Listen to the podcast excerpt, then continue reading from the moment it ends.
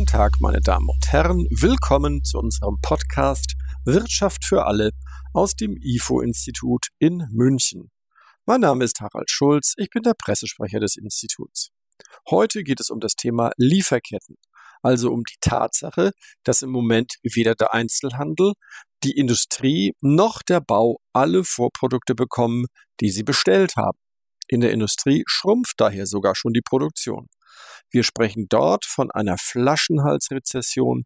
Das ist ein einzigartiger Zustand. Dazu begrüße ich Frau Professor Lisandra Flach vom IFO-Institut, die Leiterin unseres Zentrums für Außenwirtschaft. Liebe Frau Flach, was war los mit dem Weihnachtsmann 2021? Warum war sein Geschenkesack denn so viel kleiner? Also es hängt davon ab, was Sie einkaufen wollen, weil der Grad der Materialknappheit von Branche zu Branche sehr unterschiedlich ist, aber im Allgemeinen ist das so. Kommen wir mal vom Einzelhandel zum Bau. Auch da gibt es Probleme, sogar mit so einfachen Produkten wie Holz. Kommt das auch aus China wie das Spielzeug? Ja, also es kommen viele Faktoren zusammen, die diese Knappheit erklären helfen. Also wenn wir das äh, Beispiel Holz nehmen, einerseits gibt es äh, strukturelle Faktoren, wie zum Beispiel der Rückgang der Importe in den letzten Jahren oder die Tatsache, dass das deutsche Holz, also Käferholz, nicht aus Bauholz verwendet wird. Äh, das heißt, wir importieren einen großen Teil. Und die Pandemie und die aktuelle Lieferstörungen haben diese Situation verschärft. Also die Folge war dann eine Knappheit. Und schließlich die Industrie. Was ist los mit den Computerchips? Die Produktion schrumpft und das trotz voller Auftragsbücher. Warum sind hier die internationalen Lieferketten gerissen? Ja, in der Industrie sind die Engpässe viel gravierender. Also nach einer IFO-Umfrage leidet aktuell die Produktion von über 70 Prozent der deutschen Industrieunternehmen unter Materialmangel. Und Computerchips sind tatsächlich ein gutes Beispiel, äh, weil die Nachfrage nach Computerchips und anderen Konsumgütern enorm gestiegen ist. Und dies zusammen mit einer reduzierten Produktionskapazität und mit erheblichen Störungen Störungen im Gütertransport führt zu Engpässen. Deutschland ist ja eine Exportnation, aber wir hängen auch viel stärker als andere von Importen ab. Ihren Zahlen zufolge beruhen 69 Prozent der deutschen Produktion zwar auf heimischen Quellen, aber 31 Prozent hängen ab vom Ausland. Für die USA ist die Zahl nur 10 Prozent, für China nur 17 müssen die deutschen Firmen nicht zwangsläufig mehr in Europa kaufen oder Produktion heimholen nach Deutschland. DIHK hat so etwas kürzlich angedeutet. Ja, diese Zahl ist sehr hoch, weil wir sehr viele Zwischengüter aus der EU beziehen. Die EU ist die Hauptpartnerregion für die deutsche Wirtschaft und die Region ist über die Zeit noch wichtiger geworden. Zum Beispiel kommt die Hälfte der Wertschöpfung, die in Deutschland in Finalgüter weiterverarbeitet wird, aus der EU. Äh, wir sollen einfach sicherstellen, dass äh, der Gütertransport innerhalb der EU reibungslos läuft, um die Güterversorgung sicherzustellen. Und bei der Güterversorgung aus dem außereuropäischen Ausland? Beides, auch der Gütertransport innerhalb der EU, also für die Güter, die wir aus der EU beziehen. Vermutlich wegen ihrer schieren Größe sind die USA und China viel weniger vernetzt mit ihren Nachbarn. Deutschland hingegen ist die zentrale Drehscheibe für Europa sowohl in den Vorwärts- als auch in den Rückwärtsverpflichtungen, wie Sie schreiben. Kann und sollte sich daran etwas ändern, sodass dann schließlich Produktion mehr in Deutschland stattfindet? Im Allgemeinen ist die deutsche Lieferkette sehr stark diversifiziert. Und Deutschland profitiert sehr stark von ihren Nachbarn. Also nur 5% der Güter, die Deutschland importiert, sind als äh, sehr stark abhängige Güter eingestuft. Und drei Viertel dieser stark abhängigen Güter kommen aus der EU.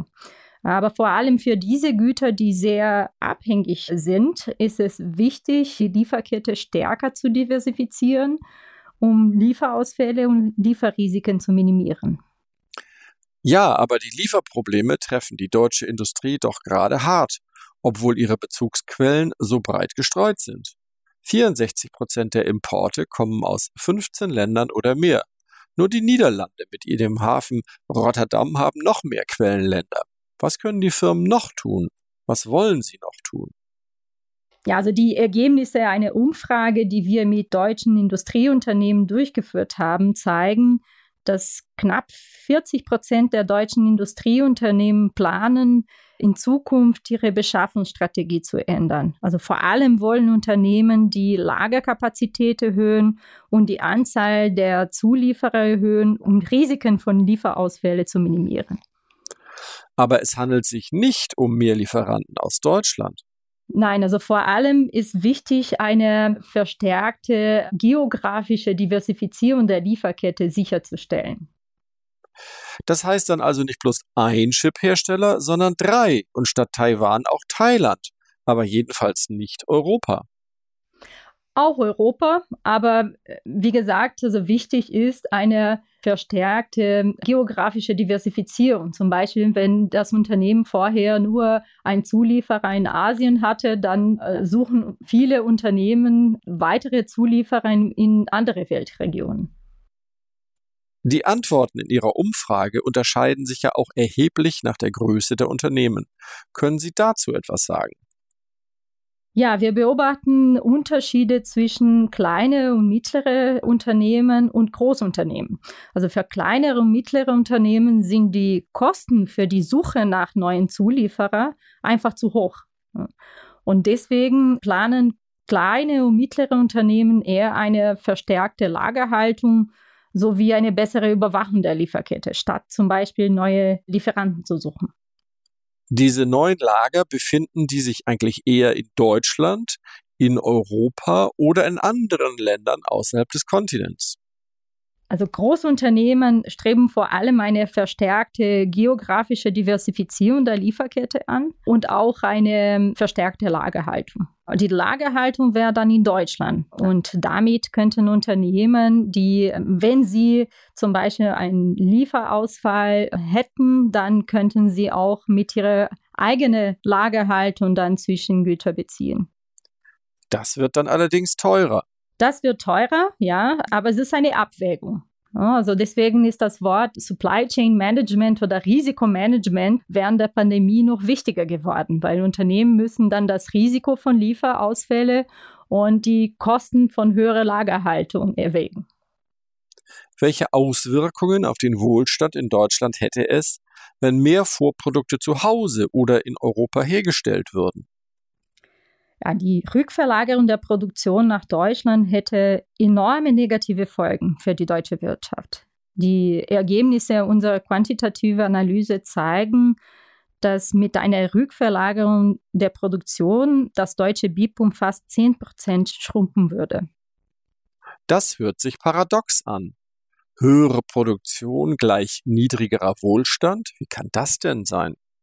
Ja, das hört sich paradox an. Das ist aber kein Paradox. Äh, eine Renationalisierung der Produktion würde dazu führen, dass die deutsche Wirtschaft nicht mehr durch wettbewerbsstarke Sektoren angetrieben wird, wie zum Beispiel die Automobilindustrie oder Chemie, ne, sondern gäbe es mehr Firmen in weniger produktiven Sektoren. Diese Unternehmen würden Waren mit höheren Endpreise für den Verbraucher herstellen. Nehmen wir ein Beispiel. Wir würden nicht nur ein Fahrrad in Deutschland herstellen, sondern auch die Räder und weitere Vorleistungen, die günstiger in dem Ausland hergestellt werden können. Und das bedeutet, die Güter wären teurer und wir würden uns weniger leisten können.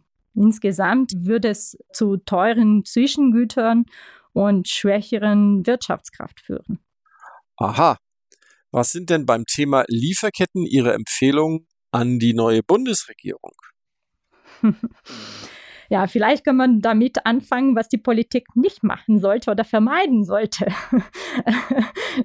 die Politik sollte nicht nach einem Rückzug aus der Globalisierung rufen oder diese sogar fördern. Also das hätte langfristig enorme negative Folgen für die deutsche Wirtschaft. Äh, stattdessen sollte die Politik klare und verlässliche Rahmenbedingungen für Unternehmen schaffen, damit die Unternehmen die Resilienz der Lieferkette erhöhen können. Und hier gibt es ja viel zu tun. Was wären denn bessere Rahmenbedingungen konkret? Danach wird ja immer verlangt. Ja, in der Tat gibt es ja strukturelle Faktoren. Also wir brauchen eine leistungsfähige Kommunikationsinfrastruktur und bessere Verkehrsinfrastruktur. Man muss Bürokratie abbauen und dann gibt es auch viele handelspolitische Themen. Und da werden handelspolitische Themen auf EU-Ebene entschieden, aber Deutschland spielt eine wesentliche Rolle in der EU. Also allein ein Viertel des BIP der EU entfällt auf die deutsche Wirtschaft. Und es ist daher zu hoffen, dass die Handelspolitik einen wichtigen Platz auf der Tagesordnung der neuen Bundesregierung einnimmt. Haben Sie denn den Eindruck, dass sie das hat? Ja, während des Wahlkampfs wurde das Thema tatsächlich nicht so häufig diskutiert. Aber in den Parteienprogrammen stehen tatsächlich viele spannende Sachen zum Thema Außenhandel. Sie sagen, China sei ein wichtiger Punkt an dieser Stelle. Ja, genau. Also die Parteien unterscheiden sich sehr stark bei vielen handelspolitischen Themen, aber ein Thema, in dem es die Parteien sich relativ einig sind, ist der Umgang mit, äh, mit China. Letzte Frage mit einem Blick in die Zukunft. Wann öffnen sich die Flaschenhälse wieder? Wann kann die Industrieproduktion endlich wieder durchstarten? Und kommt der Weihnachtsmann vielleicht als Osterhase verkleidet?